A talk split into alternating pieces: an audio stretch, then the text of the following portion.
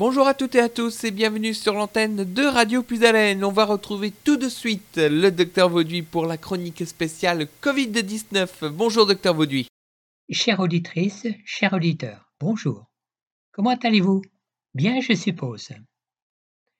Un certain nombre de personnes ayant eu le Covid-19 il y a deux voire trois mois se plaint encore de fatigue, d'essoufflement, de rythme cardiaque anarchique, de maux de tête, de troubles de l'odorat, de douleurs musculaires. Au début de la maladie, ces personnes ont eu des symptômes classiques, d'atteinte du virus. Température, essoufflement, fatigue, tout. Ceci pendant une quinzaine de jours. Puis une période d'accalmie c'est-à-dire sans symptômes. Et 15 à 20 jours après, les symptômes reviennent. Comme si c'est une rechute, parfois les patients sont réhospitalisés. Fatigue, essoufflement principalement, mais aussi tachycardie, maux de tête, troubles de l'odorat, douleurs musculaires, sont les symptômes les plus souvent cités. Une étudiante de 23 ans témoigne Je me lève le matin dans un corps d'une mamie de 90 ans. Pour certaines personnes, la fatigue est quasi permanente. Pour d'autres, c'est une évolution en montagne russe. Un jour, elles vont bien et d'autres jours, pas du tout.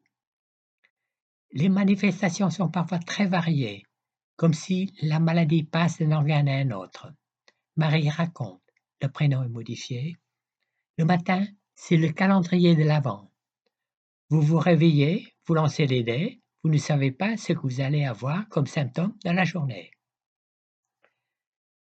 Si les manifestations sont diverses, il n'y a pas de température chez ces personnes. Ce sont des patients jeunes dans la majorité des cas, surtout des femmes, qui étaient hyperactifs avant la maladie. Ils n'ont pas présenté de forme grave du Covid et certains n'étaient pas hospitalisés. Avec la persistance des symptômes, ces personnes consultent leur médecin assez souvent, parfois reviennent aux consultations hospitalières. Devant ces plaintes répétées, de nombreux examens sont pratiqués. Les tests sérologiques pourraient être positifs ou négatifs. Les examens biologiques n'ont pas montré de signes inflammatoires et les examens radiologiques sont négatifs. Ces examens sont faits parfois à plusieurs reprises. Parfois, il y a réhospitalisation. Ce n'est pas une rechute au sens strict du terme, c'est-à-dire que le virus n'est pas revenu actif pour la personne. D'après les statistiques, ces symptômes persistants concernent 10% des patients atteints du virus. C'est un chiffre important, 10%.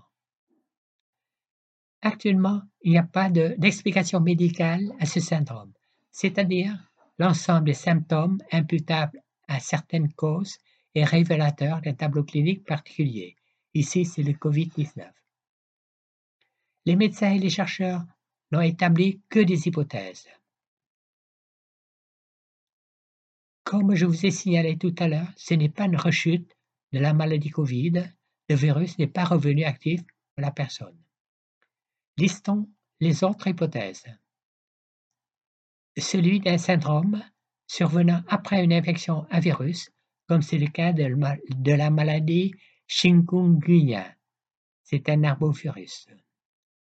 Autre hypothèse, c'est le syndrome du choc post-traumatique. Une autre hypothèse encore, c'est celui du passage à la maladie chronique, comme de nombreuses maladies auto-immunes post-infectieuses, comme le lupus ou l'arthrite réactionnelle. Dans ce cas, les patients vont être suivis régulièrement et traités avec des médicaments des années et des années. Mais actuellement, l'hypothèse forte retenue est celui de la réaction de type inflammatoire de la machinerie du système immunitaire. Ce n'est plus le Covid, c'est la conséquence, c'est le résultat de l'action de plusieurs facteurs du virus. Le système immunitaire se met en marche pour nettoyer les restes du virus et cela entraîne une grande fatigue.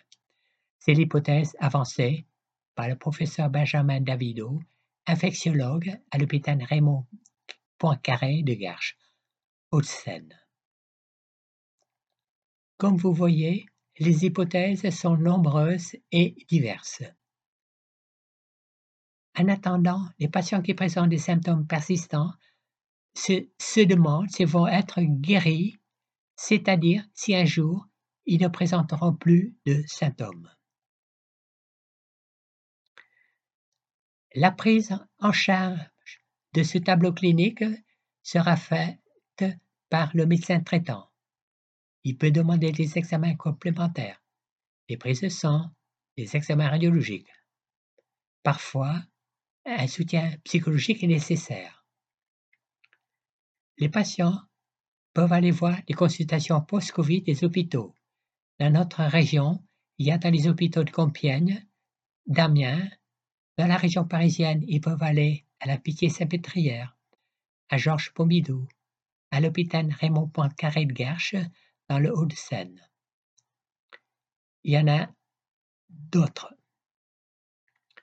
Au niveau national, pour essayer de mieux comprendre cette évolution, des études sont mises en place. Citons Covodorle, coordonné par le Centre hospitalier intercommunal de Montreuil, en Île-de-France, L'étude Cocorec, coordonnée par l'infectiologue de l'hôpital parisien Hôtel-Dieu, la professeure Dominique Salmon-Serron.